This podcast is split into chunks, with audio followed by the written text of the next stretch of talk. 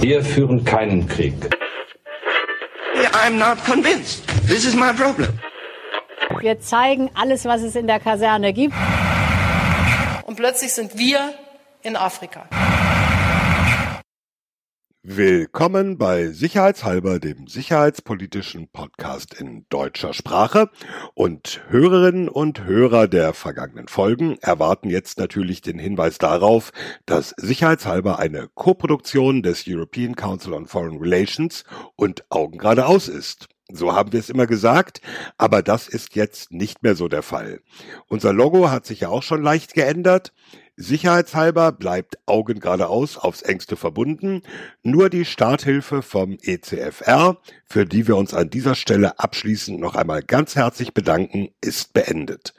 Unser Podcast ist also ein bisschen erwachsener geworden, steht jetzt auf eigenen Füßen.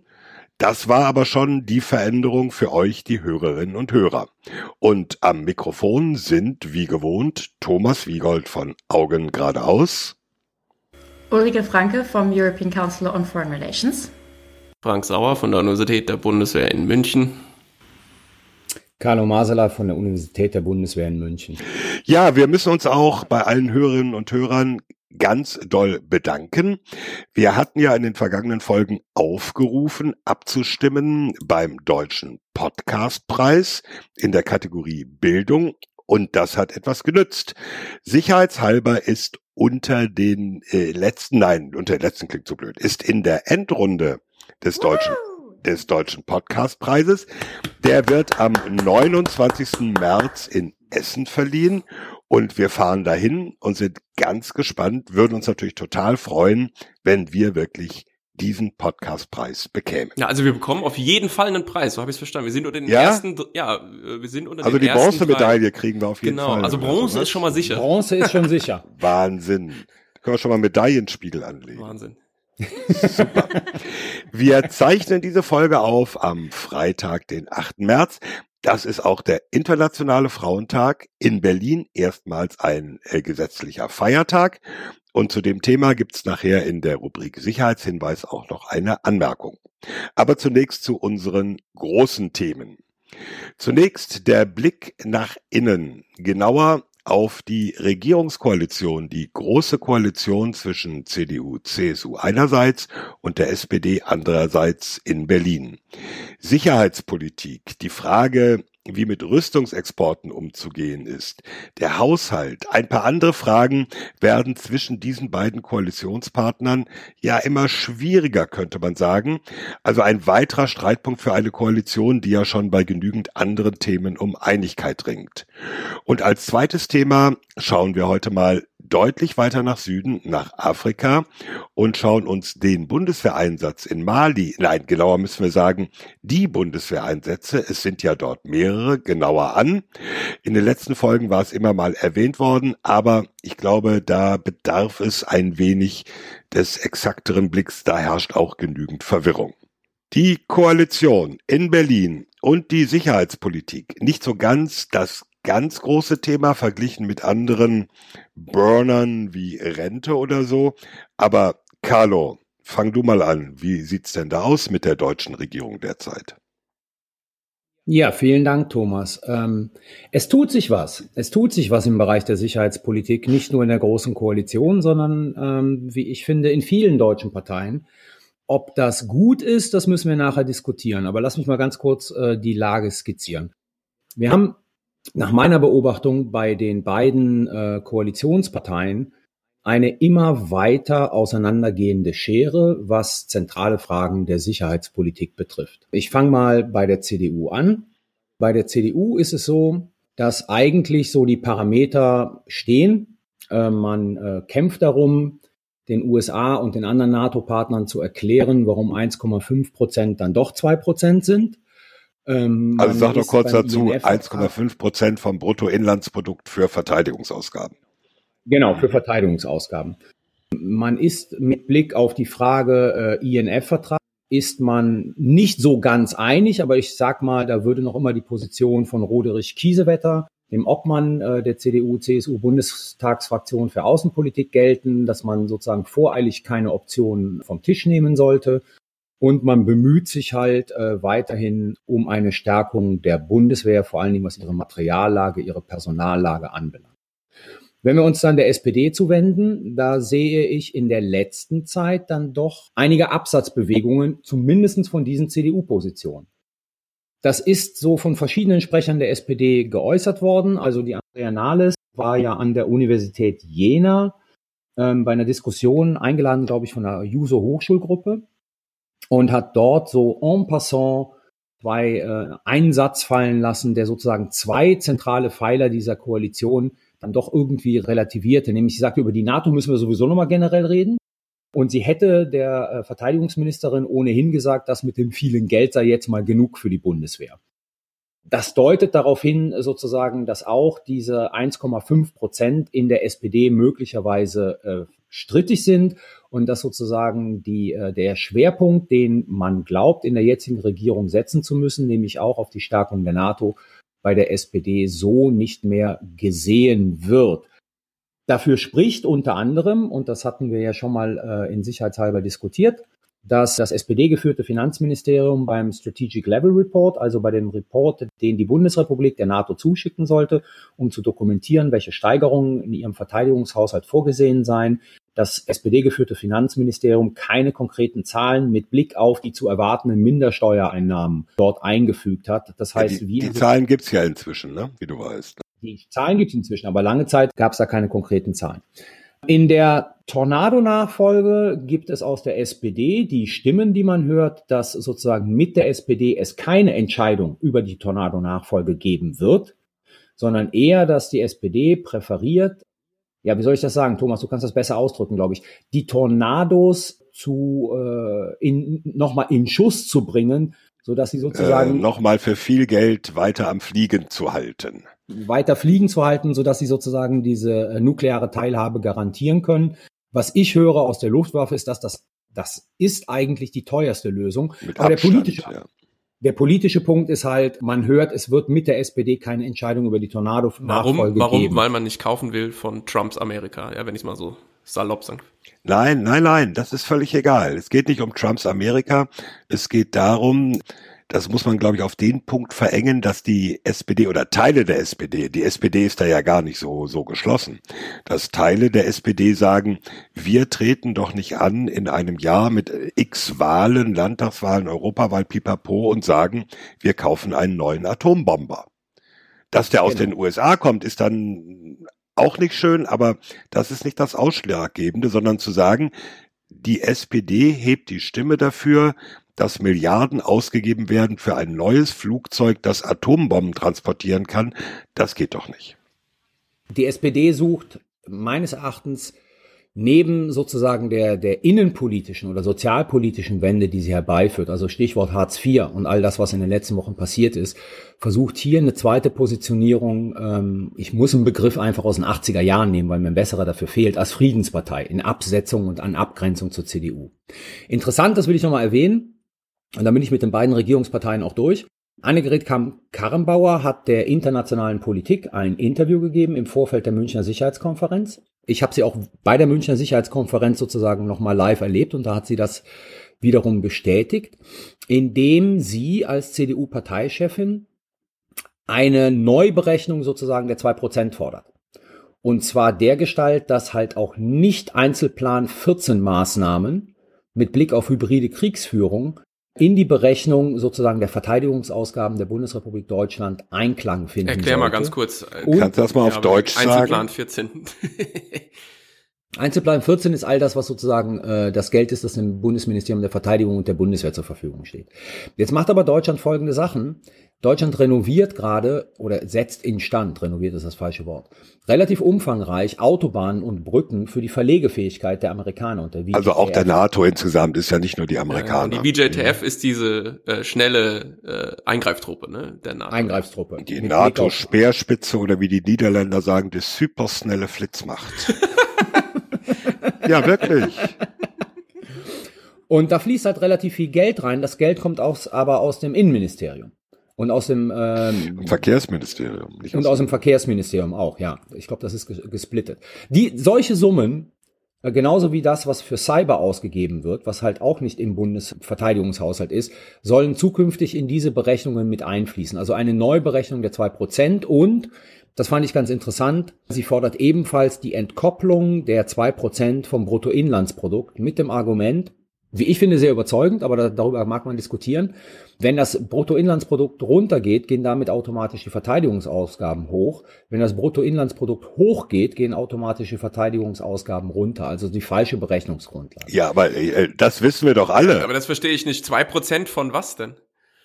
Dann kann man nicht mehr mit Ja, nee, aber wenn, wenn man es äh, argumentieren, sondern ich nicht. Von ja. was sollen es denn dann zwei Prozent sein? Genau, dann kann man nicht mehr mit Prozentpunkten argumentieren, ja. sondern dann in, argumentiert man mit bestimmten Summen und prozentualen Anteilen, äh, die für bestimmte Sachen äh, zur Verteidigung ausgegeben werden. Also das, das ist ja ansatzweise Aha. das, was das äh, Verteidigungsministerium jetzt schon versucht zu sagen. Ja, nicht nur diese Prozent rechnen, sondern auch unsere Commitments Richtig. und was wir für die NATO leisten.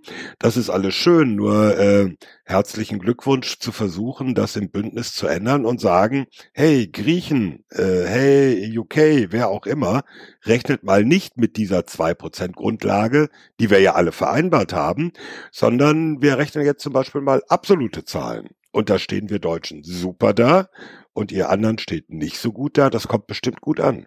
Das kommt sicherlich nicht gut an, aber ich bin deshalb sehr, angetan davon, weil das ja auch, ähm, wird in den Shownotes auch äh, verlinkt werden, dass mir auch meine eigene Position ist. Weil diese zwei Prozent sozusagen mit der Art und Weise, was danach kommt und wofür sie ausgegeben werden, da finde ich, ist viel Augenwischerei dabei. Aber ich sage nicht, dass das ein politisch einfacher Weg ist. Aber zumindest sozusagen gibt es eine, eine, in dem Bereich eine klare Alternative. Bisher war es ja immer nur eine Verteidigung von Prozentzahlen, die unter zwei Prozent lagen und nicht sozusagen auch mal mit einer Alternative zu kommen, die sagt, ja, es geht um eine Erhöhung der Verteidigungsausgaben, aber wir müssen das ganze Zeug mal neu berechnen. Im, Im, Grunde genommen haben wir doch jetzt unabhängig davon, von wie viel Prozent wir reden oder wie wir es berechnen, zwischen den beiden Regierungspartnern, noch sind es ja Regierungspartner, die zunehmende Kluft, dass die einen sagen, deutlich mehr Geld in Verteidigung, egal jetzt wie wir es berechnen. Und die anderen sagen, na ja, ähm, bisschen mehr schon, aber so viel mehr nur auch nicht. Das Absolut. ist, glaube ich, so der Grundgegensatz. Absolut. Ich würde ja auch sagen, dass das, was damals im Koalitionsvertrag vereinbart wurde, in den Grundlinien, momentan nicht mehr umzusetzen ist, angesichts sozusagen der Positionen, die Teile der SPD äh, und Teile der CDU vertreten. Also, wenn man so will, kann man erwarten, dass bis zu den nächsten Wahlen, wenn sich da jetzt nicht massiv was bewegt, in all diesen Bereichen eher ein Stillstand ist, wenn man nicht einen großen Streit in der Koalition riskieren will. Hierzu, ähm, ich habe mir auch äh, gestern mal den Koalitionsvertrag nochmal angeschaut und ähm, da ist ja relativ wenig sehr Konkretes drin, ist ein Koalitionsvertrag, aber was eben drin steht, ist unter anderem ein höherer Verteidigungsetat, ein Ausbau von PESCO, also der europäischen ähm, Zusammenarbeit und weitere Schritte auf dem Weg zur Armee der Europäer und die Konsolidierung der Sicherheits- und Verteidigungsindustrie in Europa. Und das Aha. sind eigentlich alles die Themen, wo es gerade im Argen liegt. Also Etat mhm, haben wir gerade drüber gesprochen, aber auch die europäische Verteidigungsindustrie. Da kommen wir jetzt genau direkt zu dem Thema Waffenexporte und ähm, Frankreich und Deutschland. Wir haben es im Vorbeigehen erwähnt mhm. in den letzten Wochen, sind sich ja sehr uneinig, was zum Beispiel eben Waffenexporte nach Saudi-Arabien angeht.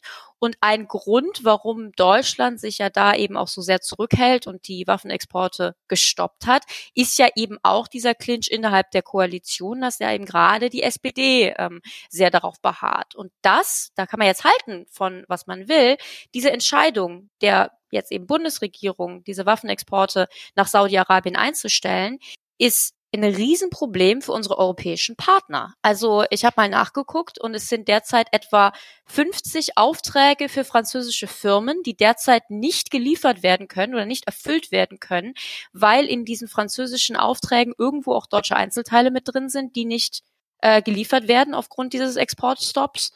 Die Briten sind gerade überhaupt nicht amused, weil die den Eurofighter auch nicht nach äh, Saudi-Arabien exportieren können, auch wegen deutschen Teilen. Geht also ja nur um neun, neun Milliarden Pfund. genau, also Peanuts. da geht es um richtig, um richtig viel Geld. Soll heißen, da geht diese Regierung doch relativ klar gegen ihren eigenen Koalitionsvertrag. Naja, Moment, äh, im Koalitionsvertrag steht drin, äh, erstens, wir liefern nicht an Länder, die am Jemenkrieg beteiligt sind. Und zweitens, sinngemäß, die genaue Formulierung äh, hast du vielleicht, Rike, gilt nicht für bereits abgeschlossene Verträge. So, was sich jetzt geändert hat in jüngster Zeit nach dem Fall Khashoggi, also nach dem Fall des saudischen Journalisten, der im Konsulat seines Landes in Istanbul ermordet wurde, was sich da geändert hat, ist, dass auch bereits geschlossene Verträge nicht erfüllt werden dürfen und Dinge, die eigentlich schon genehmigt waren, Stichwort Patrouillenboote für Saudi-Arabien, jetzt in Deutschland bleiben und nicht ausgeliefert werden dürfen. Das ist eigentlich die Veränderung. Ich hätte jetzt aber mal eine ketzerische Gegenfrage, da könnt ihr mich vielleicht aufklären. Es gibt ja einen, wenn auch in weiten Stellen relativ weich formulierten, europäischen, eine, eine europäische Richtlinie für Rüstungsexporte die sowohl noch für Großbritannien gilt, für Frankreich ohnehin und jetzt könnte man natürlich auch die Frage stellen, ja, sagt denn Deutschland nicht äh, quasi nur, hey, haltet doch mal diese europäische Richtlinie ein? Nee, es wird ja argumentativ nur national begründet. Es wird ja nicht mit dem Verweis auf irgendwelche Richtlinien sozusagen im nee. Rahmen beruht, sondern nur national. Und damit sozusagen äh, geht Deutschland ja nicht auf eine Position ein, die sagt, haltet das, äh, haltet die europäische Richtlinie ein, sondern Deutschland sagt aus unserer Befindlichkeit heraus, stoppen wir das. Das erzeugt halt das ganze Brimborium. Ähm, auch im Zusammenhang mit dem deutsch-französischen Vertrag, also diesem Aachener Vertrag, in dem, glaube ich, darin drin steht, dass man sich äh, auf gemeinsame Regeln einigen sollte. Genau, die noch verhandelt werden. Es gibt da so einen Draft, äh, ist bei Augen geradeaus nachzulesen. Ja, wo dieser schöne Satz steht mit den nationalen Interessen. Dieser windelweiche genau. Satz, den jeder ziehen kann. Und damit kann er alles blocken. Also von daher ist das A, europäischen Problem, das hat Rieke gerade dargelegt, und B, ist es natürlich auch koalitionsmäßig gerade ein Problem, weil da, ich sag mal, die SPD rigoroser ist, das kann man jetzt für gut oder schlecht befinden, das will ich gar nicht beurteilen, die, die, die SPD rigoroser ist, als Teile der CDU. Weil die, die Kanzlerin ist zwar diejenige, die sich auf die äh, Münchner Sicherheitskonferenz hinstellt und sagt sozusagen, diese Langsamkeit bei Entscheidungen zu Rüstungsexporten und die Probleme, die da resultieren, sieht sie als die große Schwäche äh, der Struktur in der Bundesrepublik Deutschland an. Aber letzten Endes ist es sie ja auch, die den Exportstopp, ich vermute mal aus koalitionsinternen Gründen, jetzt nochmal um zwei Wochen verlängert hat.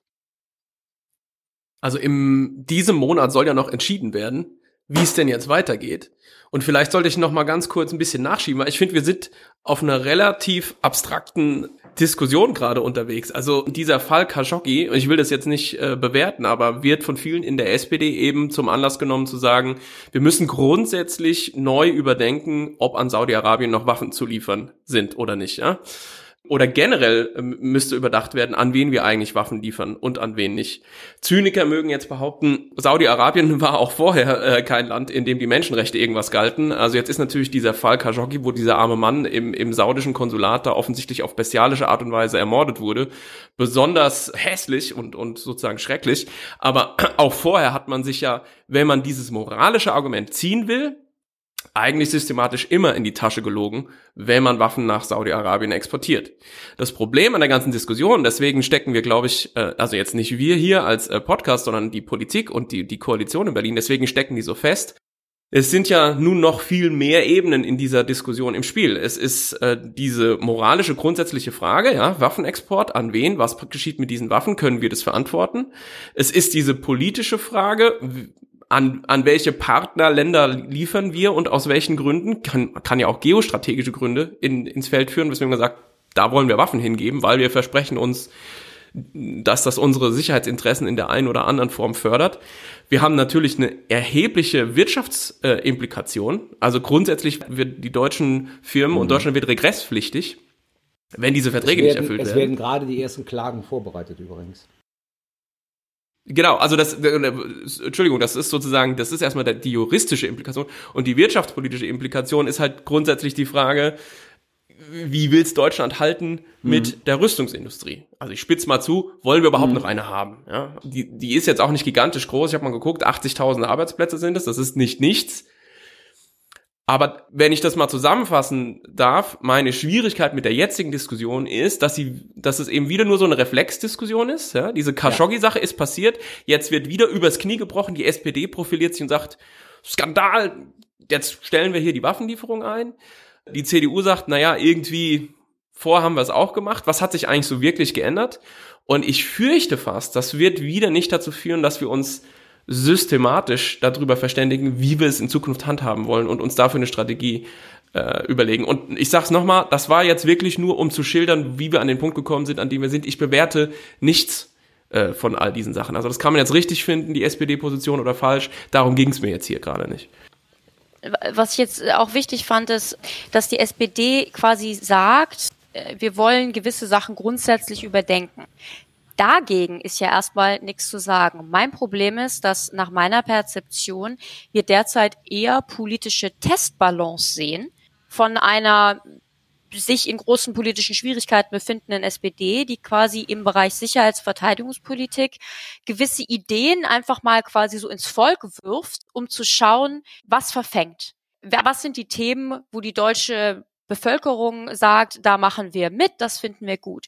Für mich geht das eben viel mehr in Richtung Testbalance und teilweise auch Aufschiebetaktik. Meine Sorge ist jetzt wirklich, dass wenn diese Koalition noch zwei weitere Jahre hält, dass wir eben was die Tornado-Nachfolge angeht, aber auch was die Beschaffung von bewaffneten Drohnen angeht, wir überhaupt keine Entscheidung haben werden. Wir werden zwei Jahre weiter irgendwelche äh, Studien in Auftrag geben oder äh, noch eine gesellschaftliche Diskussion anstoßen und es eben nicht verabschieden, weil ich auch den Eindruck habe, dass die SPD wieder versucht, sich mehr als Friedenspartei zu profilieren und deswegen während sie in der Koalition ist, diese Entscheidung nicht treffen will. Und das ist eigentlich so mein Problem. Es ist so dieses nicht strategische Denken, nicht klar formulieren. Ich könnte deutlich besser damit leben, wenn wir quasi eine neue klare Position hätten, die irgendwie in sich kohärent ist, als mit diesen Scheibchen und hier mal ein Stückchen und das wollen wir nicht und hier müssen wir überdenken, weil das finde ich wirklich massiv gefährlich und das bedeutet halt einfach nur, dass wir potenziell, wenn die Koalition hält, die nächsten zwei Jahre einfach gar nichts machen. Genau, das war ja mal auch meine Einschätzung. Also sozusagen, wenn nichts Entscheidendes passiert, die, die Koalition oder die Koalitionsparteien in vielen der wichtigen Fragen für den nächsten zwei Jahren so auf entgegenüberliegenden Seiten, dass aller Wahrscheinlichkeit nach die Karte des dann entscheiden wir nicht gespielt wird und wir da einen Stillstand haben. Ich wollte noch mal ganz kurz nur mal in die Debatte einbringen, weil wir jetzt nur in der Koalition stehen geblieben sind. Ne? Es gibt ja noch ein paar Oppositionsparteien äh, im Deutschen Bundestag die sich ja auch sehr schnell in der Regierung wiederfinden. Das können. wollte ich auch gerade sagen. Ihr geht die ganze Zeit davon aus, dass wir noch zwei Jahre haben. Äh, das ist sozusagen genau, die sich, sehr, die sich sehr schnell in der Regierung wiederfinden könnten. Ja, ja, es kann ja sein, dass sozusagen, dass sie, dass, dass nach den Europawahlen und nach diesen ganzen Wahlen, die wir haben werden, die SPD entscheidet, aus dieser Koalition rauszugehen. Oder es kann sein, dass diese Halbzeitbilanzierung, die im Koalitionsvertrag vereinbart wurde, von der SPD auch genutzt wird, um zu sagen, wir lösen das ganze Ding auf. Vielleicht auch von der CDU, weiß ich nicht. Vielleicht lösen sie auch auf, weil dein Stuhl wieder quietscht. Man weiß es nicht. ich finde, momentan ist es so, zum Beispiel, um es mal ein bisschen überspitzt zu sagen, das einzige Anliegen der FDP im Bereich der Außen- und Sicherheitspolitik ist gerade der Untersuchungsausschuss zur Berateraffäre. Also ich weiß nicht, wie es euch geht. Mehr höre ich von der FDP nicht. Frau Strack-Zimmermann ist da sehr fleißig unterwegs in, in diesen Sachen. Aber inhaltlich äh, wüsste ich nicht, wo die Oppositionspartei äh, FDP außen- und sicherheitspolitisch, vor allen Dingen sicherheitspolitisch steht. Ich finde es relativ interessant, was bei den Grünen passiert. Da sind traditionell, stehen sich da wie immer zwei Lager gegenüber.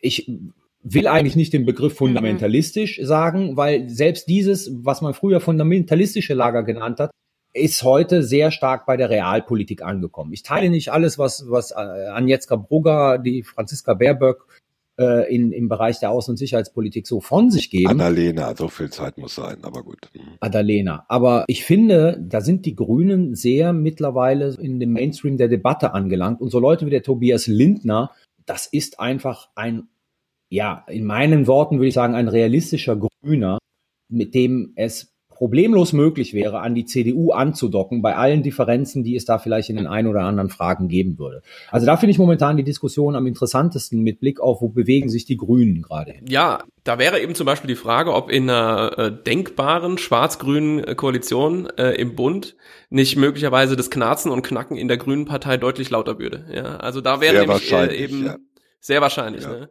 Also ich, ich, ich will das mal sozusagen noch mal ein bisschen von der von der Farbenlehre und äh, irgendwie den dem Überblick über die Parteien vielleicht auf dieses Thema Rüstungsexporte noch mal runterbrechen. Ich glaube, und das gibt mir mal die Gelegenheit, einen Punkt aufzugreifen, den wir, glaube ich, beim letzten Mal, als wir über den deutschen außensicherheitspolitischen Diskurs gesprochen haben, nicht klar genug rausgestellt haben.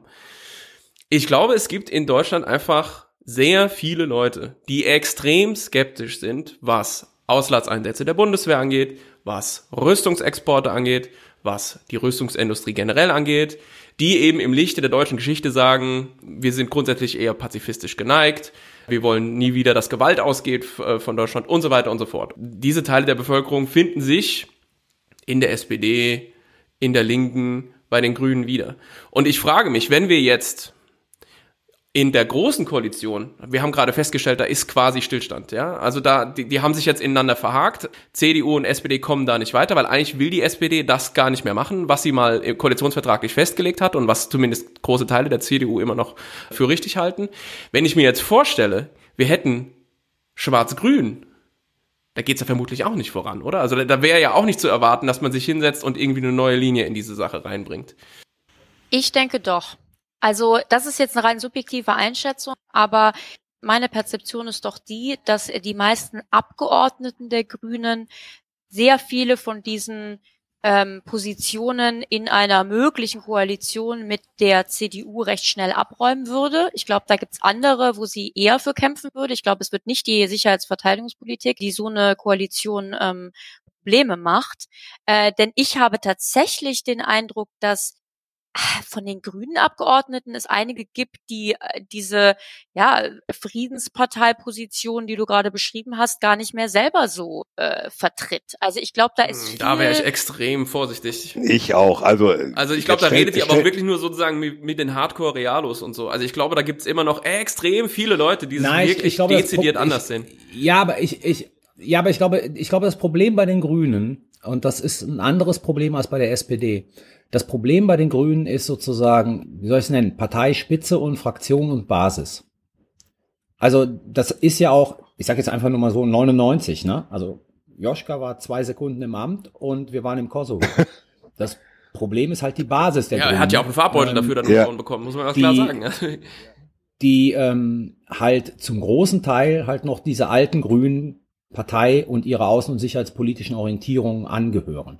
Also da sehe ich weniger sozusagen die Leute, die in Berlin rumlaufen, egal welche Unterschiede die haben, als das, was die sogenannte grüne Basis ist. Und das ist das Problem für die Grünen in einer möglichen Koalition mit der CDU. Aber nur mal, nur mal wirklich nur mal die Frage, wie könnte man denn da mal wirklich eine Linie reinbringen? Also ich sage jetzt mal ganz konkret. Ich persönlich bin auch kein Fan davon, war es nie, Waffen nach Saudi-Arabien zu liefern, ja. Also ich kann mich erinnern, Carlo und ich, wir haben, wir haben darüber immer mal diskutiert und so, und es ist ja nicht so lange her, als noch diese, diese Idee der sogenannten Ertüchtigung im Raum stand, ja. Äh, also wir liefern. Oh, die Waffen, gilt doch weiter, gilt weiterhin, ja. Aber nicht für Saudi-Arabien. Wollte ich gerade sagen, die, die galt auch nie. Sag mal, der Begriff ist schon auffällig selten gefallen in letzter Zeit, aber meinetwegen, ja. Also es gibt so grundsätzlich diese Überlegung, das ist das, was ich vorhin meinte mit geostrategisch, dass man eben sagt, wir liefern Waffen beispielsweise, ich mach's mal am konkreten Fall, an Saudi-Arabien, weil wir uns äh, erhoffen, dass wir damit irgendwie den Einfluss des Iran eindämmen in dieser Region, so. Hm. Das sind ja so Überlegungen, die angestellt werden.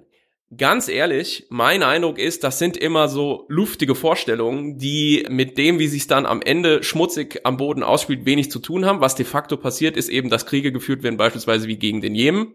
Und dass dann natürlich auch deutsche Waffen, wie wir inzwischen wissen, da zum Einsatz kommen. Das heißt, unterm Strich, ich wäre jemand von meiner persönlichen Haltung her, der würde sagen, Waffenlieferungen an äh, Saudi-Arabien, egal ob jetzt Khashoggi oder nicht, Grundsätzlich schon mal nicht. Nur ich frage mich halt, wie soll man politisch in Deutschland sich mal in einer Position manövrieren, parteipolitisch mit einer Regierung, die einfach in die eine oder andere Richtung mal eine klare Linie da durchschlägt.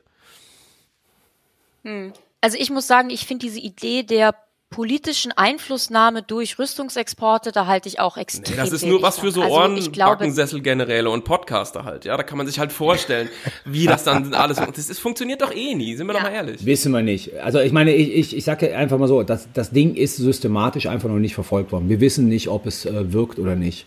Also das wäre das Erste, was man machen müsste. Ja, das, aber das Problem ist doch ein anderes. Solange Großbritannien und Frankreich der Meinung sind, dass es wirkt, genau. ähm, Genau. Das, das ist doch das Hauptproblem. Also wenn wir mal ganz realistisch sind, vom, vom Volumen her, das klingt jetzt bitter für die deutschen Werften, aber vom Volumen her sind diese paar Patrouillenboote und auch das Cobra äh, Anti-Artillerieradar, das sind nicht die großen Bringer. Die großen Bringer sind die Airbus-Lieferungen, die Eurofighter-Lieferungen, die gar keine deutschen Geschäfte sind, sondern wo deutsche Teile mit eingebaut werden und weil die deutschen Teile dem Vorbehalt aus Deutschland unterliegen, werden sie nicht geliefert. So. Dafür muss man doch die Lösung finden. Selbst wenn, genau, wenn, aber die europäische Komponente ist eine andere. Es nein. geht nicht darum, dass Frankreich und Großbritannien meinen, dass sie wegen Exportpolitik jetzt die große politische Einflussnahme schaffen. Doch. Das ist, das ist so ein minimaler Teil. Nein, das ist ein ganz Meinung massiver Teil. okay, wir sind uns uneinig, sehr gut. Liebe Nein. Zuhörerinnen und Zuhörer, eine einzigartige Situation. Thomas und Rike streiten, nicht Frank und ich. Sehr gut. den Punkt, ich darf ich gerade mal zu Ende machen. Was ich meine ist, das ist eine Komponente davon. Aber der Grund, warum ähm, Frankreich und Großbritannien äh, so ein Riesenproblem mit der deutschen Position haben, ist, dass vor allen Dingen Frankreich eben unter Macron sagt, wir können keine gemeinsame europäische Rüstungsindustrie und damit auch europäische Verteidigungspolitik aufbauen, wenn wir nicht bereit sind, relativ großflächig in der Welt zu exportieren. Also das ist ein bisschen ein anderer, mhm. anderer Dreh, als was jetzt diese politische Einflussnahme angeht. Aber Thomas nee, also es hängt, es hängt schon eng damit zusammen. Also natürlich äh, will Großbritannien und BAE Systems die 48 neuen Eurofighter an Saudi-Arabien verkaufen, um damit auch die eigene industrielle Kapazität zu stärken. Das ist gar keine Frage. Mein Eindruck ist aber auch gerade bei, bei Großbritannien, wir erinnern uns an den Brief, mhm. den der britische Außenminister an Heiko Maas geschrieben hat, und geschrieben hat, hör mal Junge, mhm. äh, unsere Einflussnahme im, im Jemenkrieg auf Saudi-Arabien lebt davon, dass wir äh, diese Exporte nach Belieben auf und zudrehen können. Das musst du ja auch mit reinrechnen. Ne? Ja. Also äh, äh, ist nicht falsch. Im Übrigen, dein Hör mal, Junge, äh, war eigentlich eine sehr schöne Umschreibung dieses Briefs. Diesen Brief, wir packen ihn in die Show Notes. Der ist, der ist ziemlich. Ja, der Brief war eine Watsche. Aber ich glaube, ihr, ihr beide, ihr beide deutet sozusagen mögliche Lösung und da könnte der Trick drin bestehen. Des Dilemmas an, in dem sich, ich sage jetzt mal, eine schwarz-grüne äh, Regierung befinden würde.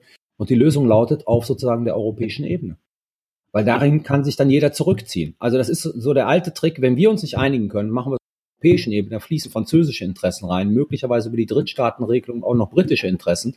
Und das ist dann das, wo man wieder zurückgehen kann und sagen, wir haben unseren Einfluss hier ausgeübt, aber wir konnten hier nicht weiter, weil Europa und Europa findet jeder so geil, dass man dann danach sozusagen ja, dahinter genau, laufen Carlo. würde. Findet jeder so ja, geil. Also, also viel Spaß mit, viel Spaß sagen. mit der grünen Basis, äh, der die dann erzählen, jetzt äh, wir können leider nicht blockieren, dass folgende Waffensysteme an die Saudis geliefert werden, weil das ist ja eine europäische Entscheidung.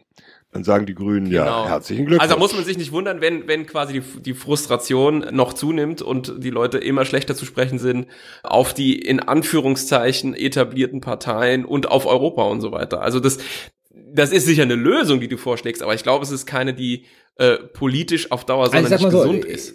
Der, der, der Kosovo-Krieg hat die Grünen nicht zerrissen. Also das ist sozusagen aus, ich weiß nicht welchen Gründen, eine extrem leidensfähige Basis.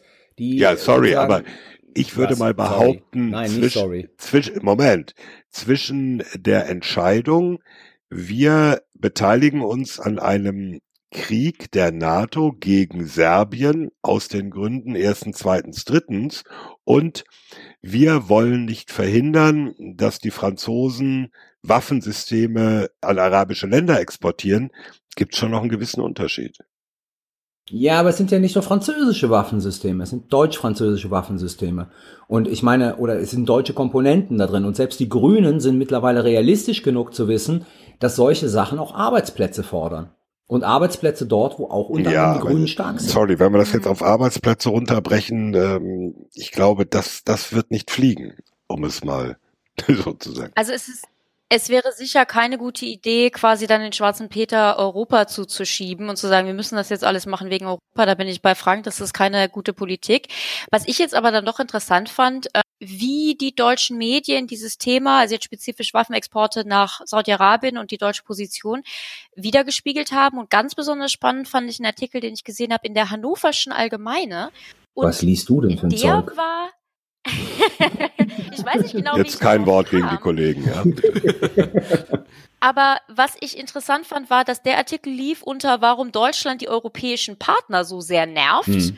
Und da war die Stoßrichtung schon eher in die Richtung, ähm, da positioniert sich jetzt Deutschland irgendwie europäisch nicht so schlau. Also ähm, wir reden immer viel über, was denkt, was denkt äh, die Bevölkerung, was denken die Parteibasen, so genau wissen wir es auch nicht. Aber so, ähm, ich glaube, da tut sich auch in der öffentlichen Diskussion so ein bisschen. Also ich glaube, wir wissen schon so grob. Und ich meine, ich ja, aber stimme ich, hier glaub- nein, zu. Frank, ich glaube, du weißt es nicht. Also sozusagen, was du gerade eben gesagt hast, was die deutsche Bevölkerung will, glaube ich, ist grundlegend erstmal falsch. Ich sehe die nicht als so pazifistisch. Ich sehe, ich glaube, Waffenlieferungen an Saudi-Arabien sind kein Thema in der Bevölkerung. No one cares about that. Also, weiß ich, äh, äh, also ganz ehrlich, alleine das, was wir an Rückmeldungen, Kommentaren bekommen haben zu unserer Diskussion zur deutschen und außensicherheitspolitischen Debatte auf Twitter oder so, natürlich gibt es extrem viele Leute. Twitter, Ist doch- Twitter, informierte Intellektuelle. Sind alle auf Twitter, wie wir wissen. Also So, ganz ehrlich, ist Carlo, ja, aber es Ja, ist kein gut, Thema in der wirklich, Bevölkerung. Carlo, das ist, das kannst Ja, du im nicht Moment, die- meinen. Also die- die SP wirklich große Teile, ich will, das, will jetzt keine Prozentzahl drauflegen, aber große Teile der deutschen Bevölkerung, die das natürlich extrem skeptisch sehen, diese sowohl Rüstungsexporte als auch äh, Bundeswehr Auslandseinsätze. Ich sage nicht, dass ich das gut finde und in allen Fällen immer genauso sehe. Ich habe jetzt mal konkret das Beispiel Saudi-Arabien genannt. Da finde ich es ja hochproblematisch. Ich würde Saudi-Arabien ganz ehrlich keine Waffen liefern. Aber das abzustreiten, guck doch in die Umfragen rein. Mehr als die Hälfte in der Regel sagen, Auslandseinsätze lieber auf keinen Fall mehr davon und so weiter. Und das, kannst du jetzt auch nicht einfach so vom Tisch wischen. Nein, das wische ich doch nicht vom Tisch, aber geh überall hin. Ich meine, du hast die gleichen Umfragen in Frankreich. Ja, geh doch mal genau, in geh du doch mal überall. Hin. Außerdem, wir streiten uns wieder. Thomas und Rike sollen sich streiten. Ja, stimmt. Nein. Ich würde jetzt gern so ein bisschen weg, wir reden jetzt äh, über Rüstungsexporte, wichtig und so weiter, aber wir sollten uns da nicht an der Stelle festhaken. Ich denke, wir sollten noch mal runterkommen äh, oder zurückkommen auf äh, die Geschichte mit, wie, wie sieht das eigentlich in der Koalition, in der Regierungskoalition aus? Also Rüstungsexporte, ganz heikles Thema. Ich würde gerne noch mal das Thema Geld ansprechen. Carlo hat schon gesagt, in dem Strategic Level Report an die NATO vor einigen Wochen, da war nochmal das Ziel bekräftigt, Deutschland sagt 1,5 Prozent Bruttoinlandsprodukt für Verteidigung bis äh, im Jahr 2024. Inzwischen sind ja auch die Vorschläge des SPD-geführten Finanzministeriums für die mittelfristige Finanzplanung bekannt geworden. Ebenso die Wünsche, sag ich mal, nein, die Anmeldung des Verteidigungsministeriums. Und da klafft allein für das Jahr 2023 eine Lücke von schlanken 10 Milliarden. Also das CDU-geführte Verteidigungsministerium sagt, alles, was wir so vorhaben, an neuen Systemen, die wir beschaffen wollen, an dem, wo wir Ersatzbedarf haben, das ist 10 Milliarden äh, mehr als das, was das Verteidigungsministerium so vorgesehen hat. Selbst wenn die sich da deutlich entgegenkommen, da bleibt noch, wie die Militärs immer sagen, ein gewisses Delta. Ja, was sagen wir denn jetzt? Können wir uns vorstellen, dass ähm, diese aktuelle Regierungskoalition zwischen CDU, CSU, SPD bricht wegen, zu wichtiger Zusatz, wegen sicherheits- und verteidigungspolitischen Systemen? Habt ihr den Eindruck, das wird jetzt so, so wichtig, so aktuell, dass Nein. die Koalition brechen könnte? ja, darüber? auch wegen. Also es wird nicht Auch. ausschlaggebend Also- sein. Ausschlaggebend werden andere Sachen sein. ähm, das Aber ist, ihr sagt, sie bricht nur nicht deswegen? nee, also äh, es steht gegenwärtig nichts an, korrigiert mich, wo wirklich eine Entscheidung zu fällen ist und sich darüber es was Oh. Tornado-Nachfolger, aber darüber Es- geht, geht es die steht- Koalition nicht auseinander. Nee, nicht nur Tornado. Also es stehen ja, es gibt ja diese berühmten 25 Millionen Vorlagen, Ja. mit denen das Verteidigungsministerium in den Haushaltsausschuss Genau. des Bundestages geht und sagt, ich will Geld ausgeben, viel Geld, jetzt gib mal dein Okay dafür. Ja. Das ist so eine Sonderregelung, die gilt nur für den Verteidigungshaushalt. So, und ähm, da bin ich gespannt bei einigen Punkten. Ähm, es stehen große Beschaffungsentscheidungen an die in den nächsten Jahren richtig viel Geld kosten. Neue Kriegsschiffe, Luftverteidigungssystem, schwerer Transporthubschrauber, das ganze Cybergedöns, äh, digitalisierte Kommunikation, all diese Dinge. Und da wird man dann mal gucken müssen, ob diese Koalition im Haushaltsausschuss mit ihrer Mehrheit sagt, jo, okay, winken wir so durch. Also es wird schon Entscheidungen geben. Ja, aber ich glaube, mein Punkt war, es wird keine geben, sozusagen, die so politisiert wird, dass darüber ein Auseinanderbrechen der Koalition zu rechtfertigen wäre. Nee, aber ist viel mehr Geld nicht auch schon eine Entscheidung? Viel mehr Geld, ja, nein, auch schon eine Entscheidung? Klar, sicher. Ich, ich erwarte ja auch nicht, dass, dass sozusagen dieser Karren noch lange äh, rollt. Ja, So sieht's aus, oder? Und ich meine, es wäre auch besser, glaube ich, für Oha. alle Beteiligten. Also insbesondere für die SPD, glaube ich, weil äh, das tut ihr einfach nicht gut. Es war ja schon klar, als die große Koalition ähm, begonnen hat, dass es aus SPD-Sicht keine gute Idee ist. Und die Quittung haben sie dafür bekommen. das ist eine Frage, die sollte Lage der Nation beantworten. Richtig. Okay, äh, da geben wir ab an die Kollegen zum großen Ganzen. Wir kommen zu unserem zweiten Thema. Frank hat es ja schon gesagt, Auslandseinsätze äh, großenteils oder zum Teil nicht besonders beliebt in der Bevölkerung. Und ähm, interessant ist, es gibt da einen Einsatz, nein, es gibt ja eigentlich zwei Einsätze, da im fernen Westafrika in Mali, von dem irgendwie nur so hängen bleibt, ja, da sind deutsche Soldaten in Afrika. Vor knapp zwei Wochen gab es einen großen Anschlag mit Selbstmordattentätern und Autobomben, der mit viel Glück keine Opfer gefordert hat unter den deutschen und unter den europäischen Soldaten, die in diesem Camp sind, was da angegriffen wurde. Das hätte auch gut anders ausgehen können. Also es hätte zu den ersten gefallenen Deutschen im Mali-Einsatz führen können. Kurz mal, ähm, was ist da eigentlich? Bitte? Es gab zwei, äh, ab, äh, es gab den abgestürzten Kampfhubschrauber. Exakt. Das war aber ein Unfall. Das stimmt. Aber nur Also, der Vollständigkeit gefallen- halber, du hast recht, Ja. was macht den Unterschied Es gab zwei Tote. Ich wollte, ich wollte nur sagen, äh, durch gegnerische Einwirkung, das ist ja immer so die Definition, hat es in diesem Einsatz noch keine deutlichen Gefallen gegeben. Im Unterschied übrigens zu etlichen anderen Ländern, vor allem aus der Region, also aus dem Tschad zum Beispiel, sind schon etliche Soldaten gefallen in Mali. Ganz kurz die Geschichte. Äh, Im Jahr 2012 war Mali ziemlich außer Kontrolle geraten und es drohten ja im Grunde genommen eine Mischung aus dschihadistischen Gruppen, Tuareg-Gruppen, also ethnisch bestimmten Gruppierungen im Norden dieses ziemlich großen Landes die Kontrolle zu übernehmen. Da sind die Franzosen reingegangen, damals mit der Operation Serval, äh, also mit eigenen Soldaten, haben für die Zentralregierung in Bamako äh, versucht, die Kontrolle wiederherzustellen, haben sich aber auch sehr schnell bemüht, das Ganze auf eine breitere Grundlage zu stellen, äh, auch einen, einen UN-Beschluss und eine UN-Unterstützung zu bekommen. Das führte dann dazu, dass äh, schon im Folgejahr 2013 zwei parallele Einsätze gestartet wurden. Einmal eine EU-Ausbildungsmission für die malischen Streitkräfte, bei der Deutschland dabei ist, und äh, eine UN-Mission, MINUSMA, an der war Deutschland formal von Anfang an dabei, allerdings zunächst nur mit relativ geringen Kräften, nämlich mit Luftbetankung für die französischen Kampfjets und mit Transportflugzeugen, mit der betagten Transall und paar Soldaten im Stab in Bamako. So, fast forward, paar Jahre später, im Jahr 2016, hat Deutschland seinen äh, Anteil am MINUSMA-Einsatz deutlich erhöht von so 150 auf inzwischen sind wir bei über 1000.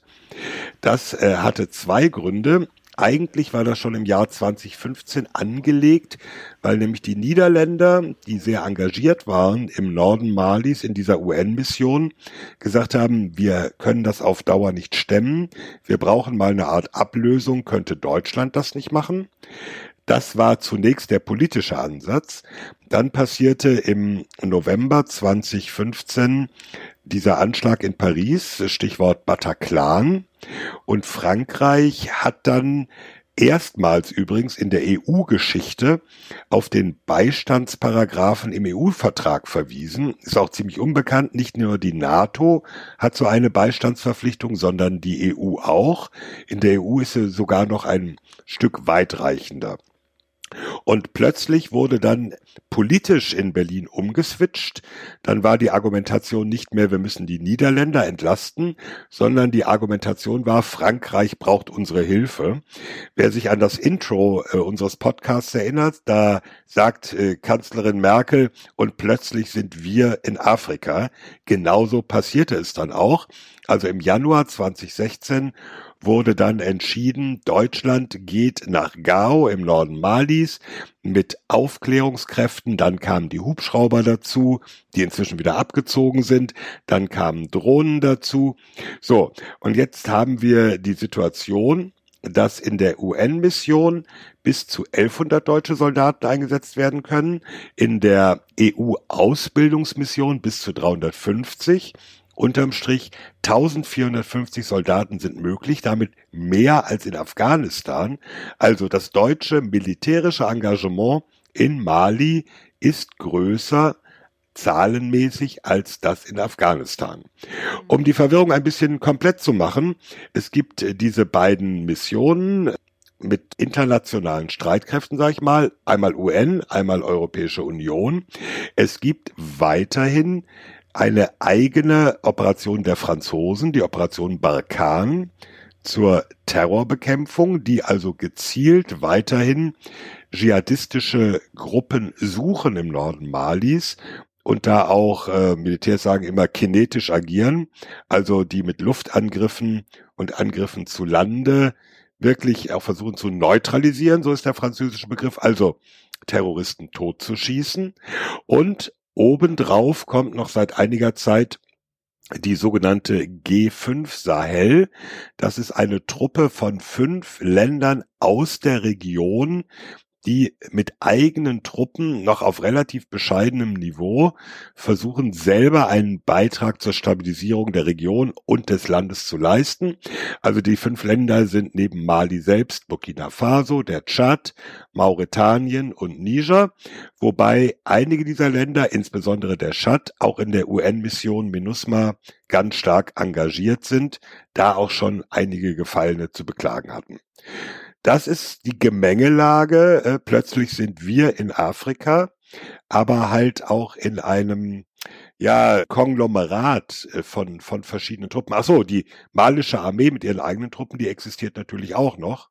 Das sollte man nicht vergessen. Damit sind wir jetzt bei, Moment, bei fünf, nein, bei vier bei vier militärischen, nee, fünf militärischen Akteuren in diesem Und Land. diese verschiedenen ähm, Missionen führen jetzt auch zu so interessanten Konstellationen, wie dass die deutsch-französische Brigade zum Beispiel in Mali ist, aber dass da der deutsche Teil dieser deutsch-französischen Brigade bei der MINUSMA angesiedelt ist und der französische bei der Operation Barkhane von den Franzosen. Das hast du auf Augen gerade ausgelesen.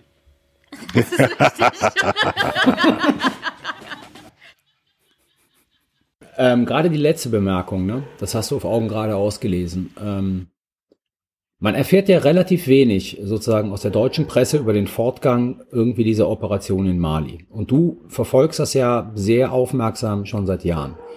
2012 bis 2019, das sind sieben Jahre. Ähm, mit Blick auf die sozusagen politische Aufgabe, die diese, all diese Operationen, also Stabilisierung und Bekämpfung von Terrorismus, wo stehen wir da eigentlich? Schlittern wir da auf ein zweites Afghanistan zu? Oder gibt es Erfolge zu verzeichnen? Also es gibt natürlich die zum einen die üblichen Erfolgsmeldungen, die Bevölkerung ist froh, dass die fremden Truppen da sind und Sicherheit garantieren und äh, in Timbuktu können die Frauen wieder auf die Straße gehen und äh, ähnliche Dinge. Wenn man sich aber die Berichte der UN anguckt über die gewalttätigen Auseinandersetzungen im Land, dann ist das ähm, kein Grund richtig zur Freude. Es kommen auch so Dinge dazu, die muss man auch damit einrechnen. Es ist auch geprägt von, von ethnischen Konflikten.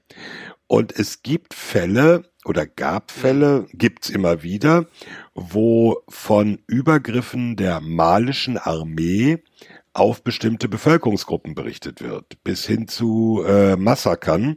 Auch das findet hier nicht so die, die große Wahrnehmung. Genauso wie äh, am 1. März äh, sind bei einem Anschlag neun Soldaten von MINUSMA ums Leben gekommen, nimmt auch keiner wahr, solange es keine westlichen Soldaten sind. Also der Eindruck ist schon, dass sich die gewünschte Stabilisierung des Landes nicht so richtig verwirklicht zurzeit. Ja, einfach um die Sache noch zu komplettieren und die Verwirrung tatsächlich komplett zu machen, so wie du gesagt hast, Thomas. MINUSMA ist das eine, ist diese UN-Mission. EUTM ja. ist die europäische äh, militärische Trainingsmission, die auf Einladung genau. der Regierung da ist, muss man vielleicht auch mal ja. sagen. Die gehen da nicht einfach hin und fangen an, das malische Militär zu trainieren. Eine wesentliche Komponente ist im Übrigen dieser Trainingsmission auch, den malischen Streitkräften eben, ja, also korrekten kriegsvölkerrechtlichen Umgang mit Kombattanten, mit Gefangenen und so weiter beizubringen, damit solche Dinge, wie du sie jetzt beschrieben hast, Massaker, Übergriffe auf die Zivilbevölkerung und so weiter nicht passieren. Aber es gibt noch eine Mission, eine zivile Mission der EU, EUCAP, und die erwähne ich aus einem bestimmten Grund. Die ist, wie gesagt, zivil, äh, und fokussiert auf die innere Sicherheit im Land und insbesondere auch die Frage der Grenzsicherung. Und jetzt kommen wir quasi an den Punkt mal zu diskutieren, also wir, wir stellen fest, es gibt wahnsinnig viele Missionen, viele Akteure, nur aus unserer beschränkten Sicht. Und ich glaube, ich kann das jetzt mal so sagen, wir haben alle vier keine Ahnung, wie kompliziert vermutlich wirklich die Lage in Mali ist. Mit Blick auf die verschiedenen Ethnien, die Dynamik zwischen den Tuareg im Norden und der ja. Regierung und dem malischen Staat und so weiter. Aber warum, warum sind all diese Missionen da? Und ich glaube, das bringt uns zu dieser Frage, was eigentlich die Zielsetzung dieses Einsatzes sein muss, aus ja, Sicht der deutschen Sicherheitspolitik. Und ich glaube, da ist relativ viel Nonsens im Raum. Also wenn ich mir überlege, dass es zum Beispiel darum geht, da irgendwie äh, Grenzsicherung zu betreiben und irgendwie vielleicht auch Migration entgegenzuwirken und so, dann glaube ich, machen wir uns da extrem was vor, weil ich überhaupt nicht sehe, dass das erreichbar ist. Und in den Sachen, die jetzt zum Beispiel auch Rike erklärt hat mit der deutsch-französischen Brigade und in dem, was du ausgeführt hast, Thomas, wird ja auch schon klar, ähm, was so ein bisschen die Gefahr ist, nämlich die Gefahr des Mission Creep. Ich weiß nicht, wie will man das übersetzen? Wie übersetzt man Mission Creep? Schwer zu sagen. Also, dass man, man geht dahin, hat eine bestimmte Vorstellung, was man tut, mit 100 Leuten und dann drei, vier, fünf Jahre später ist man da mit 1000 Leuten und tut noch tausend andere Sachen mehr und nichts davon wird so richtig erreicht. Das ist ja das auch, glaube ich, auch was viele Leute meinen, wenn sie kritisch darauf blicken und sagen, das wird das nächste Afghanistan, ja. Also man ist da 15, 16, 17, 18 Jahre vor Ort und ist die Situation wirklich besser geworden? Nee. Und ich glaube, aus der Perspektive müssen wir das äh, diskutieren, wenn man äh, ja, aus einer deutschen sicherheitspolitischen Perspektive irgendwie die Thematik handhabbar machen will. Rieke.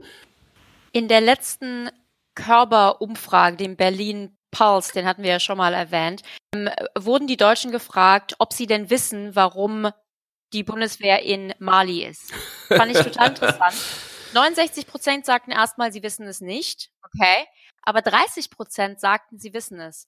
Was mich ja total geärgert hat, ist, dass diese Umfrage nicht mal nachgefragt hat, ja, und warum sind wir denn da? Weil ich glaube nicht, ja. dass diese 30 Prozent sich einig sind, warum wir da sind. Wir sind aus mindestens fünf Gründen Exakt. da. Ja, das ist ein bisschen und das Problem. Wir sind tatsächlich aus mindestens fünf Gründen da. Und das sieht man nämlich auch, wenn man sich anhört, wie die verschiedenen Politiker, dieses Mandat für Mali muss ja äh, quasi alle, alle, alle zwölf Monate, alle 13 Monate verlängert werden. Jedes ja, Mal demnächst übrigens steht im April wieder an, ja. In der Tat, ich dachte Mai. Aber ja, April, Mai, ja. Äh, und dann, wenn die Politiker nämlich äh, quasi sagen, warum man das machen muss, da kommen nämlich auch immer verschiedene Gründe. Also von der CDU sagte das letzte Mal jemand mit so einem Seitenhieb gegen die AfD, die, glaube ich, dass die Mandatierung ähm, nicht verlängern wollten. Naja, man kann das auch nicht ablehnen und sich dann hinterher wundern, dass äh, wieder so viele Migranten kommen. Also da ging es ja, nämlich genau in Richtung ähm, Root Causes, also die, die Grundprobleme der Migration irgendwie angehen. Also ich habe auch den Eindruck, da ist sehr, sehr viel mit drin. Carlo. Ich glaube schon, dass es viele Gründe gibt, warum man da ist. Und das Interessante, und da lässt sich durchaus ein Vergleich zu Afghanistan ziehen, je nach Opportunität ändern die sich dann auch. Also in Afghanistan hatten wir ja auch so über die letzten zehn Jahre ja mindestens fünf verschiedene Gründe, warum wir da sind. weil das opportuner erschien. Also wir waren mal wegen Demokratisierung da, dann waren wir nur noch wegen Stabilisierung Ja. da.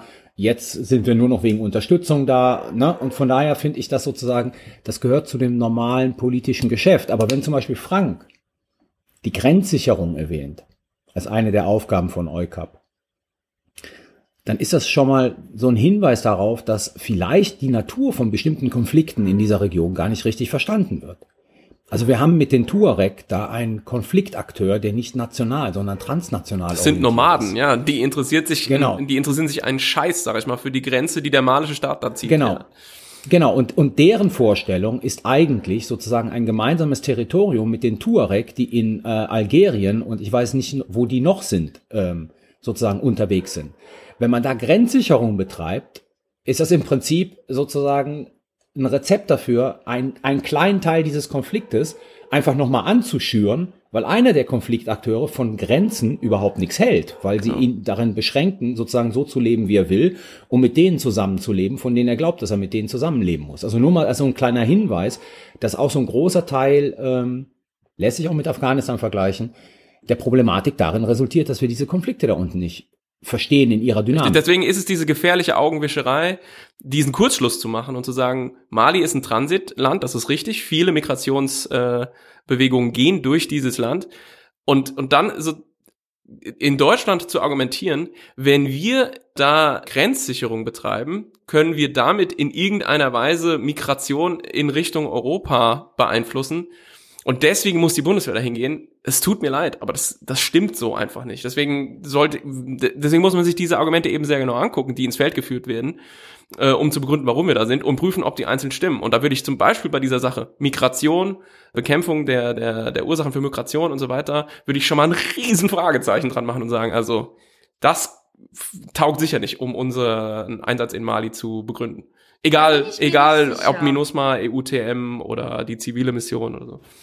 Da bin ich mir nicht sicher, weil ich meine, wenn man sich mal überlegt, warum sind wir erst reingegangen, ähm, weil es eben diese, diese, diese Gefahr gab, dass das Land quasi von islamistischen Gruppierungen überrannt und damit destabilisiert wird und weil die Franzosen unter anderem oder auch UN, EU und so weiter uns gefragt haben. Aber man muss doch schon mal sehen, dass wir wenn es dieselbe Situation in einem Land gegeben hätte, was deutlich weiter von uns entfernt gewesen wäre, dass wir dann vielleicht nicht so sehr ein Interesse gehabt hätten, da reinzugehen. Und da kommt dann diese Migrationsgeschichte doch wieder ins Spiel. Weil was wir ja verhindern wollen, jetzt mal so ganz big picture, ist, dass ein Land, das sich quasi an der Grenze zu Europa befindet, massiv destabilisiert wird, weil das zum einen so ein sicherer Hafen für terroristische Gruppierungen werden könnte und eben zum anderen eine Destabilisierung von einem derartigen Land auch zu Migrationsströmen führen könnte. Also äh, ich bin nicht, ich bin nicht so ganz deiner Meinung, dass diese Migrationskomponente da nicht schon auch eine, ja, eine, eine gewisse Rolle spielt. Ja, die mag ja eine gewisse Rolle spielen. Ich sag nur, es gibt keinerlei Aussicht darauf, dass dieses Ziel erreicht wird. Und im Übrigen ist, glaube ich, auch diese Charakterisierung, das sozusagen als ein islamistisches Problem f- zu charakterisieren, insofern von Beginn an falsch, weil 2012 die Sache als Tuareg-Rebellion begonnen hat. Ja, das ist richtig. Es sind syrische äh, Kämpfer, also äh, äh, Entschuldigung, Libysche. also libysche Kämpfer sind dann dazugestoßen und das Ganze hat sich jetzt so vermengt. Aber das ist ja quasi mein Argument jetzt quasi diese einfache Schablone da drauf zu legen und zu sagen, ja, da droht ein Land sozusagen in den Islamismus abzugleiten und so. Das ist alles viel zu einfach. Das hat der Carlo gerade perfekt erklärt. Ging mir mehr um die Destabilisierung. Ob jetzt durch wen ist jetzt gar nicht, Also gar nicht ich, so wichtig. ich glaube, der, der, der Punkt ist, wo man sich eine Illusion macht. Also nehmen wir das, das Thema sozusagen Migration, ähm, dass ich jetzt mal als durchaus ein hehernes Ziel sehe. Aber machen wir uns doch nichts vor. Ich meine, die malische Regierung wird nie in der Lage sein, das selber zu kontrollieren. Wir könnten es, wenn wir sagen, dass wir die nächsten 30 Jahre da drin stehen bleiben, und zwar Mhm, mit so zehnfacher nämlich, Mannstärke. genau. Also sozusagen, das ist ein Argument, das möglicherweise valide ist, aber das nicht umzusetzen ist, weil keiner bereit ist, die dafür notwendigen Kosten zu tragen. Deswegen finde ich das so problematisch. Ich habe aber eine andere Frage, bevor du sozusagen mir gleich wieder den Kopf abbeißt. Gerne, ja. Was mich so, was mich so erstaunt mit in Mali, das ist genau das gleiche, was mich auch in, in Afghanistan immer wieder erstaunt hat. Es werden Antiterror-Einsätze sozusagen gefahren. Es werden viele Personen neutralisiert, aber man hat nicht den Eindruck, dass die politischen Kräfte, die dahinter stehen, schwächer werden. Also ich verstehe sozusagen diese Dynamik nicht. Wir hatten mal äh, in München mal aus Spaß ähm, mal so in einem Jahr einfach mal aus den äh, internationalen Zeitungen äh, rausgesucht, wie viele Drohnenstrikes es gegeben hat gegen sozusagen wichtige taliban Angebliche. Danach Angebliche. hätte die, ja, danach, danach hätte diese Bewegung nie wieder Ja. existieren dürfen. Ja, klar. Ja. Sie ist aber immer stärker geworden. Und das Gleiche stellt sich jetzt für mich so in Mali. Also sozusagen, wir machen diesen Antiterrorkampf. Und mein Eindruck ist, also diese Terroristen werden nicht nachhaltig geschwächt, dadurch, dass sie neutralisiert werden, um mal in der Ja, ist klar. Jetzt muss ich aber zwei Dinge äh, ansprechen. Zum einen, äh, diese, diese Antiterrormission ist die französische. Das ist nicht die UN-Mission. Und wir wissen auch aus Afghanistan und Afghanistan-Pakistan, ich glaube McChrystal, der frühere US-Kommandeur in, in Afghanistan, hat es mal auf den Punkt gebracht, äh, so wie wir teilweise vorgehen, erschießen wir einen und Hm. züchten damit 20 neue. Durch die Umstände, unter denen das passiert. Das gilt sicherlich da teilweise auch. Ein anderer Punkt, der mir aber in der deutschen Debatte immer ein bisschen zu kurz kommt, es wird immer so getan, als würde Deutschland da quasi seinen Afrikakorps hinschicken. Äh, Deutschland ist da im Wesentlichen Teil einer UN-Mission. Und das ist eine äh, Mission, die dann nach UN-Regeln abläuft, wo die UN sagt, wo es lang geht und was passiert. Und ähm, da so zu tun, als, als hätten die Deutschen das Sagen, äh, sie haben das Sagen, wie viel Kräfte, welche Fähigkeiten, welches Gerät stellen wir für diese Mission zur Verfügung. Sie haben aber nur sehr mittelbar äh, die Entscheidungsgewalt darüber, was diese Mission tatsächlich macht. Und ich finde, das muss man ehrlicherweise auch in der, der deutschen Debatte mal sagen und so zu tun, auch die Stimmen gibt's ja, Deutschland macht da wieder seinen imperialistischen Eroberungskrieg in Afrika. Äh, das ist so, dann sage ich immer, wo kommt denn dieser tiefe Hass auf die Vereinten Nationen her? Weil das, das müssen die Frage, müssen sich die Leute dann einfach mal gefallen lassen. Das sollte man äh, sicherlich auch nicht äh, vergessen. Okay. So, jetzt haben wir im Mai die nächste Abstimmung des Bundestags über das nächste Mandat. Wie geht's jetzt weiter? Beziehungsweise für mich ist jetzt eigentlich so die wichtige Frage, Wenn wir der Meinung sind, es gibt eine Gefahr von sich einem immer weiter ausweitenden Einsatz und so wirklich sind wir nicht davon überzeugt, dass sich äh, so viel hier tut. Wie kommen wir quasi aus der Situation wieder raus? Dazu eine Idee. Ist mir wirklich, äh, ist mir gerade eingefallen. Ich glaube, es ist nicht originell, aber ähm, Aber originär. ich meine, wenn man sich jetzt quasi anguckt, wie deutsche Politik funktioniert, dann ist ja die Verlängerung des Mandats in gewissem Sinne der Überprüfungsmoment, wo eben man aus parlamentarischer Sicht sagen könnte, okay, wir sind nicht mehr überzeugt davon, dass der Einsatz so funktioniert und seine Ziele erreicht und so weiter und deswegen reduzieren wir die Anzahl irgendwie der Soldatinnen und Soldaten, wie auch immer. Mein Eindruck ist, dass eigentlich zu wenig Informationen vorliegen mit Blick auf die Frage, ob tatsächlich der Einsatz das Gewünschte erreicht. Also ich glaube, da müsste man wirklich ein besseres Instrument mal entwickeln in der deutschen Sicherheitspolitik, um zu evaluieren, was ist der Einsatz, was sind die Ziele, die festgeschrieben wurden, als er begonnen ist und wo stehen wir mit Blick darauf und verlängern wir im Lichte dessen das Mandat, ja oder nein, oder machen wir irgendwelche Anpassungen. Mein Eindruck ist, es wird alles immer dann mit irgendwelchen so Argumenten, die so durch den Raum schwirren und die man gerade so greift, das hat irgendwas mit Migration zu tun, das hat irgendwas mit der UN zu tun. Ich habe den Eindruck, das ist alles immer so ein bisschen ja, übers Knie gebrochen und nicht wirklich systematisch genug. Da müsste man mal wirklich irgendwo, ich weiß nicht wo, vielleicht an einer, in, einer, in einer neutralen Stelle, ja, so eine Art Evaluationsinstrument äh, Instrument schaffen, mit dem man mal konkret sagen könnte, wie stehen wir denn mit dem Einsatz? Wollen wir den weitermachen? Ja oder nein? Da habe ich noch ein wunderschönes Zitat von Frau von der Leyen zuzuschießen. Und zwar sagte sie im Bundestag 2017, ich glaube, gerade weil es so gut läuft, wird darüber nicht berichtet. Es wird meistens nur dann über etwas berichtet, wenn die Dinge schiefgehen. Ha, ha, ha. Sehr lustig. Moment, ich, will- ich will noch dazu sagen, zu diesem, dieser äh, Angriff auf die EU-Mission vor zwei Wochen, dieser Selbstmordattentäteranschlag, hat in den deutschen Medien nur sehr sparsam. Fast überhaupt nicht aus auf Augen geradeaus, ne? Oder? Ja, ja, eben. Das so viel dazu, es wird nur berichtet, wenn etwas schief geht. Auch dann wird oft genug nicht berichtet.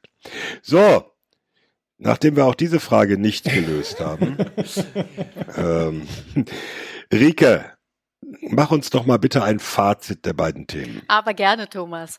In dieser zehnten Folge, das ist im Übrigen eine Jubiläumsfolge, ich finde, wir haben es gar nicht ausreichend genug ähm, gefeiert. In wow, Konfetti, Kamelle. Okay.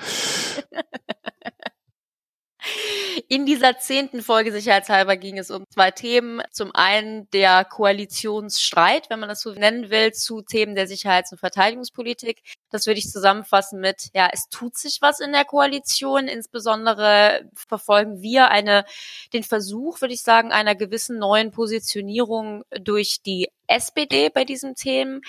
Ich hatte jetzt den Eindruck, wir erwarten eher nicht, dass die Koalition darüber bricht, aber die Gefahr besteht, dass wir quasi zwei Jahre mehr oder minder Stillstand haben, was wichtige Entscheidungen der Sicherheits- und Verteidigungspolitik angeht, weil eben die Koalition sich nicht einigen kann. Zum Thema Mali. Ja, der Bundeswehreinsatz in Mali, seit 2013 sind wir da. Äh, grundsätzlich sehen wir eher geringes Interesse in der deutschen Bevölkerung, was das Thema angeht und auch eine relativ schlechte Erklärung der Politik warum wir eigentlich da sind und warum sich diese Mission doch irgendwie immer weiter auszuweiten scheint. Ich bin jetzt gespannt, was wir im Mai diesen Jahres, wenn es um die Verlängerung der Mandatierung geht, dazu hören werden. Denn da, wie Frank sagt, sollten wir nochmal viel klarer uns überlegen, was sind die Ziele, die wir erreichen wollten oder wollen und inwieweit sind wir diesen Zielen in irgendeiner Weise näher gekommen und falls nicht, wie können wir das ändern oder aus diesem ähm, Einsatz letztendlich mittelfristig raus. Ja, Wahnsinn. Dann kommt jetzt unsere beliebte Rubrik, der Sicherheitshinweis. Sicherheitshinweis. Mein Sicherheitshinweis gilt heute Syrien und spezifisch Idlib.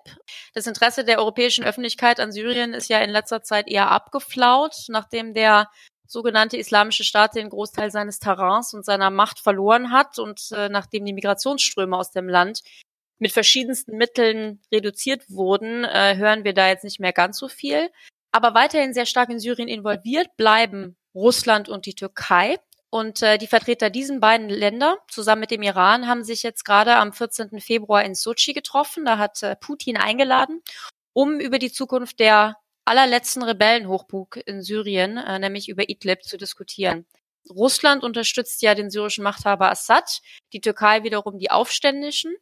Und bisher hat man sich so in verschiedenen Abkommen arrangiert, aber es sieht wirklich nicht gut aus für die Menschen in Idlib und die Vereinten Nationen haben jetzt auch gerade gewarnt, dass es zu einer humanitären Katastrophe kommen kann oder wird, wenn das syrische Militär seinen finalen Angriff startet. Und die Financial Times hat Treffen eben in Sochi und der Situation generell einen guten Artikel geschrieben, den ich in die Show Notes äh, packe. Europa ist in das alles ja eigentlich fast gar nicht eingebunden. Also Frankreich und Großbritannien haben beide Kräfte im Land, aber davon abgesehen geht's so. Und die USA haben ja jetzt kürzlich angekündigt, alle verbleibenden Truppen aus Syrien abzuziehen. Und deswegen gilt mein Sicherheitshinweis auch nicht nur jetzt spezifisch Syrien und Idlib, sondern eigentlich vielmehr dieser neuen geopolitischen Realität, in der ja die neue oder zumindest andere Großmächte den Ton angeben und das Leben von Hunderttausenden, wenn nicht Millionen von Menschen in ihren Händen haben, während der Westen nur zu beziehungsweise wegsieht. Wer macht weiter? Mein Sicherheitshinweis ähm, bezieht sich auf ein Thema, das mir sehr am Herzen liegt, Autonomie in Waffensystemen. Und zwar ähm, gibt es hier mehrere Dinge, die man im Terminkalender markieren kann für den kommenden Monat und auch ein paar interessante Entwicklungen drei Termine. Das eine ist eine Konferenz im Auswärtigen Amt nächste Woche, äh, wo es um, sag mal, salopp die Wiederbelebung der Rüstungskontrolle geht. Da spielt Autonomie in Waffensystemen auch eine ganz wichtige Rolle. Wo noch unklar ist, Dann, wo ich da überhaupt dahin dazukommen darf. Ich merke wir, es nur. Wir an. dürfen gespannt sein, ja. ja, ja. Ich auch, ja. Die Woche drauf dann äh, trifft sich ebenfalls in Berlin die globale Campaign to Stop Killer Robots, also die, die zivilgesellschaftliche NGO-Kampagne, die eben hier auf UN-Ebene versucht, einen Vertrag zu erwirken, um äh, Autonomie in Waffensystemen irgendwie zu verregeln. Stichwort verregeln, Stichwort äh, Vereinte Nationen. Ende des Monats, 25. bis 29. wird dann auch in Genf bei den Vereinten Nationen in der Convention on Certain Conventional Weapons wieder auf UN-Ebene über das Thema diskutiert. Ganz kurz noch äh, drei interessante technische Entwicklungen, äh, die auch Anlass geben, das Thema nochmal aufzugreifen. Ende Februar hat Boeing Australien das Loyal Wingman System vorgestellt. Das ist also das, was jetzt relativ heiß ist äh, in die, im Rahmen dieser gesamten Entwicklung. Ein unbemanntes Flugzeug, das bemannte Flugzeuge begleiten soll das, da ist natürlich eine Menge Autonomie im Spiel. Das heißt jetzt noch nicht irgendwie, dass da autonom geschossen wird, zwangsläufig oder so, aber da ist eine Menge Autonomie im Spiel. Direkt daraufhin hat dann auch das US Air Force Research Lab die Valkyrie vorgestellt. Sehr ähnliches Projekt, ebenfalls unbemanntes Begleitsystem und natürlich äh, gibt es in Europa auch das Future Combat Air System, die ehemals deutsch-französische Ko äh, Operation, die sowas ähnliches plant. Äh, äh, und da ist jetzt kürzlich Spanien dazugestoßen. Ja, also Autonomie in Waffensystemen ist diesen Monat besonders interessant. Mein Sicherheitshinweis gilt dem indisch-pakistanischen Scharmützel, ähm, das vor zwei Wochen stattgefunden hat. Warum gilt mein Hinweis äh, dieser Auseinandersetzung, zweitägigen Auseinandersetzung? Weil ich zwei Sachen daran äh, besonders interessant fand. Das war das erste Mal seit 1971, dass die Inder Luftangriffe auf pakistanisches Territorium geflogen haben und nicht nur sozusagen auf den von Pakistan kontrollierten Teil von Kaschmir.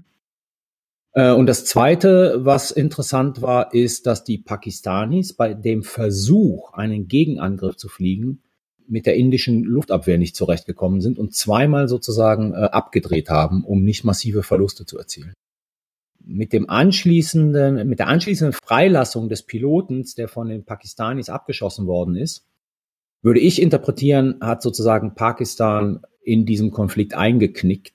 Ähm, und das finde ich schon ziemlich interessant angesichts sozusagen der indisch-pakistanischen Beziehungen, dass das relativ schnell und relativ lautlos sozusagen, also lautlos im Sinne, dass die Pakistanis hier relativ schnell äh, aufgegeben haben, den Indern was entgegenzusetzen. Mit Blick auf Indien finde ich interessant, dass das jetzt das zweite Mal innerhalb von einem Jahr ist, dass die Inder unter äh, Präsident Modi, also der auch Vorsitzender dieser nationalistischen Hindu-Partei ist, extrem aggressiv auf ihr regionales Umfeld äh, reagieren. 2018 waren ja kurzfristig chinesische Truppen auf indischem Territorium. Die haben indische Truppen sozusagen zurückgeschlagen und auch ein paar Kilometer nach Indien rein. In einer Region, in der sozusagen nuklearen Mächten nur so wimmelt, finde ich das äh, ein beachtliches, jetzt nicht positiv gemeint, beachtliches Verhalten äh, seitens äh, der indischen Regierung. Deshalb mein Sicherheitshinweis zu Indien und zur indisch-pakistanischen Auseinandersetzung. Ich mache mal ganz kurz. Äh, heute Internationaler Frauentag. Da haben dann nicht nur acht Bundeswehrsoldatinnen 1000 Rosen vor dem Brandenburger Tor an Passantinnen verteilt, Toll, bist sondern du eine auch holen gekommen? gegangen? Äh, ja, ich habe ja keine gekriegt. Die wurden ja nur an Frauen verteilt. Ähm, mich hat schon schon etwas aufgeschreckt. Ich habe aus Anlass dieses Datums ein Interview geführt mit einer norwegischen Generalmajorin mit jahrzehntelanger Auslandserfahrung in allen möglichen Einsätzen. Und äh, die Reaktionen äh, ja, von, man muss es so sagen, von Männern auf dieses Interview, die waren schon teilweise erschreckend. Äh, abwertend wäre noch zu viel gesagt. Mein Eindruck ist, äh, beim Thema Frauen in den Streitkräften haben die Männer noch eine Menge zu tun. Word, richtig. Sicherheitshinweis. Das war Nummer 10, die Jubiläumsfolge von Sicherheitshalber. Und Sicherheitshalber kann man überall hören und abonnieren, wo es Podcasts gibt. Wir müssen es, glaube ich, nicht mehr aufzählen, weil es ist inzwischen, glaube ich, überall. Wenn euch dieser Podcast gut gefällt, dann erzählt es weiter euren Freunden und Bekannten.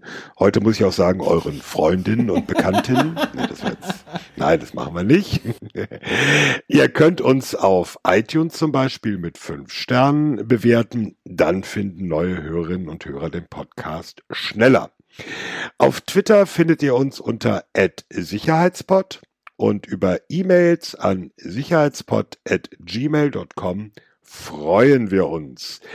Ja, dann ähm, noch dran denken, am 29. der Deutsche Podcastpreis, 29. März. Ich glaube, es wird live gestreamt. Wird es das? Wusste ich gar nicht. Keine Ahnung. Kann das sein? Keine Ahnung.